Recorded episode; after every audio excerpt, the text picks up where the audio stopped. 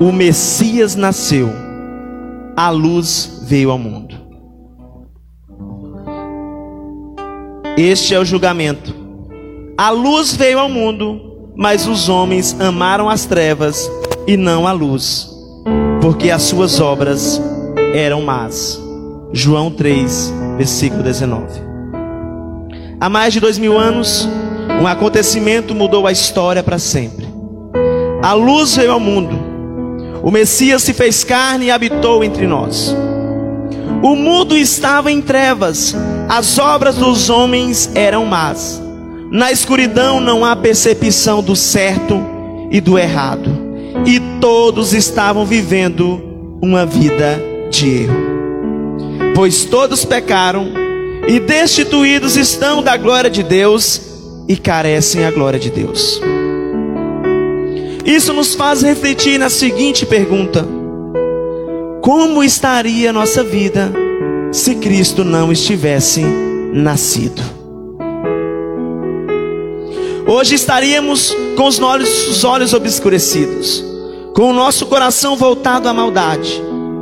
Continuaríamos presos a essa vida de escuridão, escravos da natureza pecaminosa e filhos da desobediência. Se Cristo não estivesse nascido, será que teríamos a vida que temos hoje? A família, os filhos, o emprego? Será que teríamos saúde, paz e alegria? Não. Não teríamos paz, pois a verdadeira paz ele deixou em sua palavra. Deixo-vos a paz, a minha paz vos dou, não vos dou como o mundo dá. Não se turbe o vosso coração, nem se atemorize. Quantos de nós fomos curados pelas mãos de Jesus através da fé? Quantos de nós fomos abençoados pelas mãos furadas do Mestre amado? Quantos de nossas dores já foram saradas porque ele nasceu? Mas o Messias não veio a este mundo somente para nascer. Ele veio a este mundo para um propósito maior que a sua própria vida. O que move o nosso Salvador, o que moveu o nosso Salvador, foi o amor do Pai. A obediência a esse amor consumia em seu coração, e ele disse: Pois eu desci do céu, não para fazer a minha vontade, mas a vontade daquele que me enviou. João capítulo 6, versículo 38. O ar que Jesus respirava parecia o mesmo que o nosso, mas não era. O alimento de Jesus, embora fosse pão e peixe, era diferente do nosso pão e peixe, pois ele disse: Mas ele lhe disse: Tenho um alimento para comer que vocês não conhecem. Então os discípulos disseram uns aos outros: Será que alguém lhe teria trazido algo para comer? Explicou-lhe Jesus: a minha comida consiste em fazer a vontade daquele que me enviou e consumar a sua obra. O que fortalecia o mestre amado não era o pão e o peixe, mas era a vontade do Pai.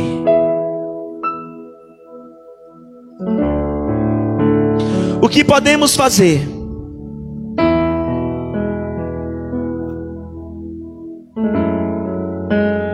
No dia do seu aniversário? O que podemos prestar de homenagem? Será que existe em nós algo que possamos apresentar a Ele no dia do seu nascimento? Será que algum gesto nosso possa agradá-lo? O que fazemos em aniversários? Mas não em um aniversário de uma criança Pois o menino nasceu, cresceu. Aos 30 anos foi batizado. Aos 33 anos foi crucificado. E ao terceiro dia ressurgiu e vivo com o Pai está. E porque Ele vive, podemos crer no amanhã. E porque Ele vive, estamos certos de que a nossa vida está em Suas mãos. Mas o que podemos fazer no aniversário de um Deus? Do nosso Senhor e Salvador unigênito. entendamos o seu propósito, contemos sua história, mostremos respeito, honra. Quando olhamos para as grandes organizações, elas foram fundadas para dar continuidade ao propósito de vida de grandes pensadores e idealizadores que marcaram a sua geração. Dão continuidade à visão deles, não deixando ela morrer. Assim honra a memória e a vida de tais personagens da história da humanidade. Nenhum desses personagens é como Jesus, fez o que Jesus fez. Então, que continuemos o propósito do nosso Salvador nessa terra. Quando ele veio, não havia lugar para ele. Jesus ainda era uma criança na barriga de sua mãe, mas já havia sido rejeitado. E teve o seu filho primogênito, envolvendo-o em faixas, e o deitou em uma manjedoura, porque não havia lugar para eles na estalagem. Lucas 2, verso 7. Rejeitado talvez por nascer naquela hospedaria, e o seu choro poderia incomodar os hospedeiros. Como o choro e a voz do Salvador poderia incomodar alguém? Mas mesmo assim ele foi rejeitado. Hoje, ele ainda é rejeitado em muitos corações. Ele não deseja, mas mesmo assim, ele deseja morar no seu coração não apenas no seu coração, mas também na sua casa física, na sua vida, na sua família. Há um lugar para Jesus no seu coração, há um lugar para o Salvador na sua casa física. Quantos dias do ano, quantos meses do ano, quantos dias das semanas e quantas horas dos dias nós dedicamos ao nosso Salvador.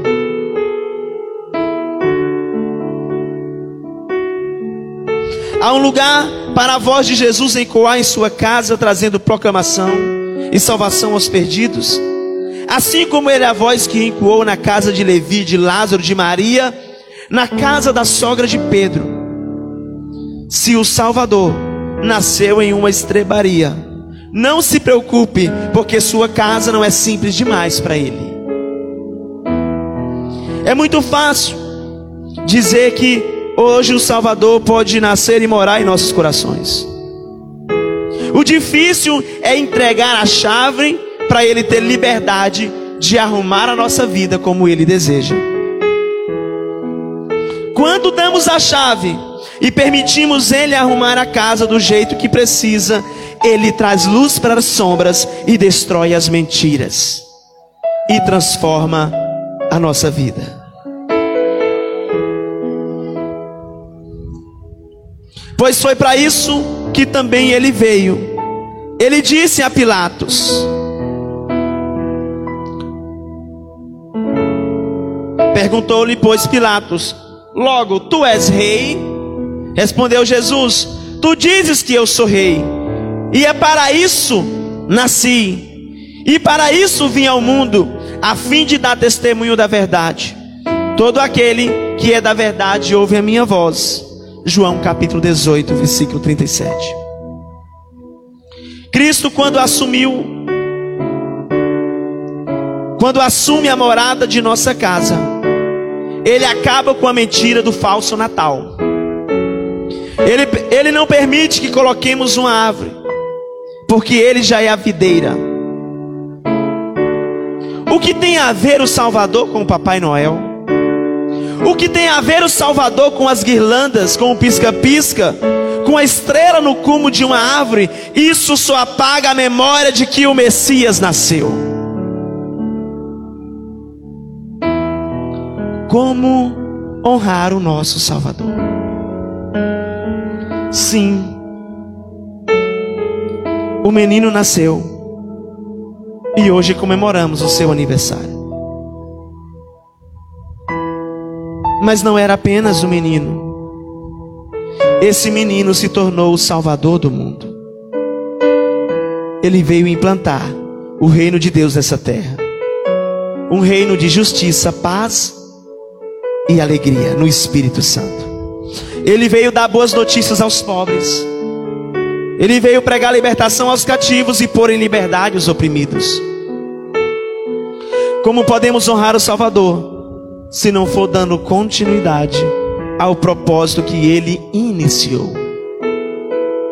Que também possamos agora, pelo poder e autoridade que ele nos deu, a fazer o mesmo.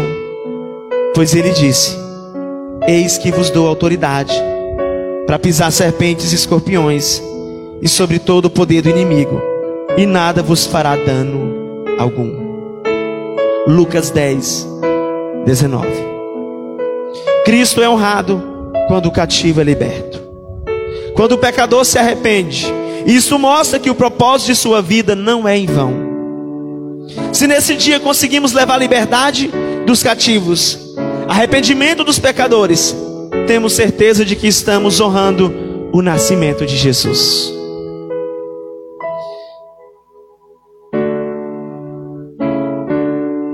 O Cristo não é honrado simplesmente por causa de um calendário, de um feriado. Cristo não é honrado quando colocamos uma árvore na nossa casa. Cristo é honrado quando o colocamos como a nossa videira. Porque ele disse: Eu sou a videira verdadeira. Meu pai veio, meu pai é o vidicultor. Toda vara em mim que não der fruto, ele corta, e toda vara que dá fruto, ele limpa para que dê mais fruto ainda. Vós já estáis limpos pela palavra que vos tenho falado. João capítulo 15, versículo 1, 2 e 3. Então nós honramos quando estamos unidos com Ele. E sejamos unidos com Ele no mesmo propósito. Porque Ele disse: Quem não é comigo é contra mim. E quem comigo não ajunta, espalha. o Salvador é honrado.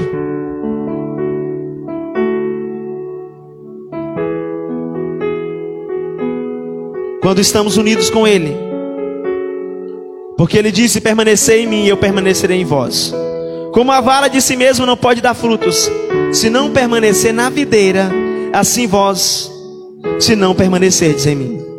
Eu sou a videira, vós sois as varas, quem permanece em mim e eu nele, esse dá muito fruto porque sem mim nada podeis fazer. Quem não permanecer em mim é lançado fora como a vara e seca. Tais varas são recolhidas, lançadas no fogo e são queimadas. Se vós permanecerdes em mim, as minhas palavras permanecerem em vós, pedis o que quiseres e vos será feito. Se quisermos honrar Jesus, então que possamos fazer aquilo que ele nos ordenou. E aproximando-se Jesus, falou-lhes dizendo: Foi-me dado todo o poder e autoridade nos céus e na terra. Portanto, ide fazei discípulos de todas as nações, batizando em nome do Pai, do Filho e do Espírito Santo, ensinando-os a observar todas as coisas, e eu vos tenho mandado, e eis que estou convosco todos os dias até a consumação dos séculos. Mateus capítulo 28, 19 e 20.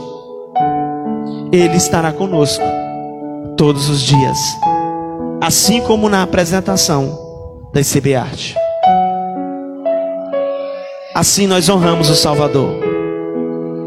Vamos colocar nossa vida nas Suas mãos. No dia 25 de dezembro, o dia que foi escolhido para mundialmente comemorarmos o seu nascimento. Quando as pessoas olhar para a nossa vida, quando as pessoas olhar para a nossa casa, quando as pessoas olhar para as fotos que tiramos, elas vão lembrar não é de Papai Noel, elas não vão lembrar de árvore de Natal, elas precisam lembrar da videira que está na nossa casa e na nossa família. Assim nós honramos o Salvador. As pessoas não vão lembrar da comida, porque Jesus está sendo trocado por comida, por bebida, por presentes. Em embora, fazemos trocas de presentes. Para lembrar que um dia ele foi presenteado no seu nascimento. Nós nunca devemos esquecer e nem deixar apagar a sua história das nossas vidas, da nossa casa e da nossa família. Preserve Jesus e assim estará honrando o Salvador. Palmas para ele.